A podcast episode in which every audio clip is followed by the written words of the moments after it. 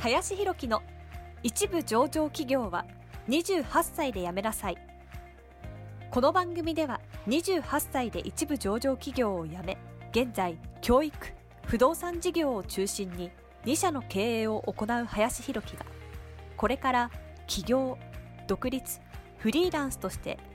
自由度の高い生き方を目指したいと考えている方向けに必要な知識マインドをお伝えしていきます。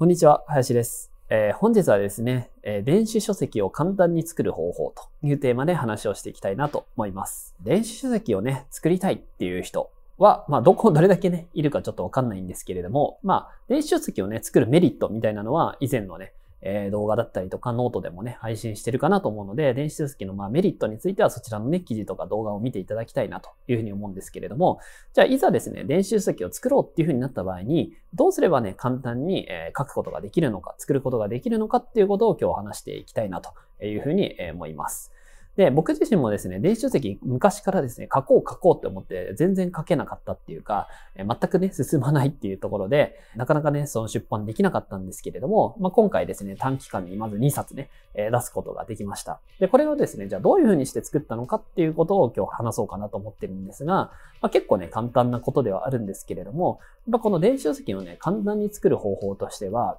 えーまず音声をね、ベースにして作るっていうのがやっぱりかなり早いのかなというふうに思います。え僕のですね、まあ2冊目の、まあ、書籍なんかはですね、えある種そのセミナーみたいなのを、えさせていただいて、まあ、それをですね、だいたいまあ40分から50分ぐらいの、えセミナーをさせていただきました。で、その、えセミナーをさせていただいた動画を、え文字起こしをね、していくというような形にして、それをベースに編集をしていくっていうやり方で今回作りました。えーそうするとですね、やっぱりこう普段ね、文字でするっていうことは結構大変なんですけど、話す方がやっぱ人間ね、えー楽というか簡単だったりもするので、まあそのやり方は非常に楽かなと思います。で、文字起こしもそういうね、やってくれる人がいないっていう話であれば、正直今は YouTube とかに上げると、それを文字起こしをね、YouTube がこうしてくれるっていうような感じになったりもするので、まあ、一番楽なのは Zoom で、例えば自分で何かしらの講義とかセミナーみたいな形式で、まあ、50分ぐらい話すと。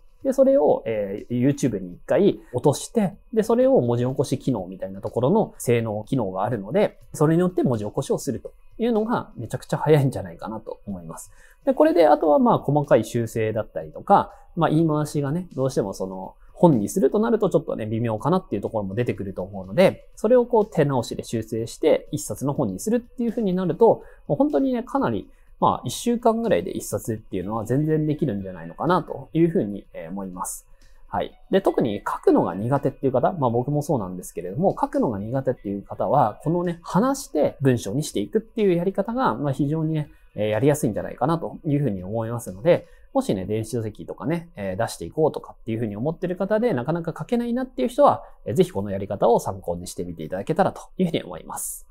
はい。ということでですね、本日は、えー電子書籍を簡単に出す方法というテーマで話をさせていただきました。えー本日もありがとうございました。本日の番組はいかがでしたでしょうか？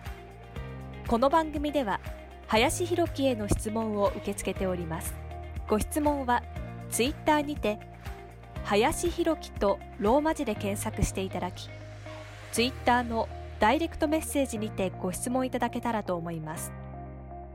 たくさんのご応募お待ちしております。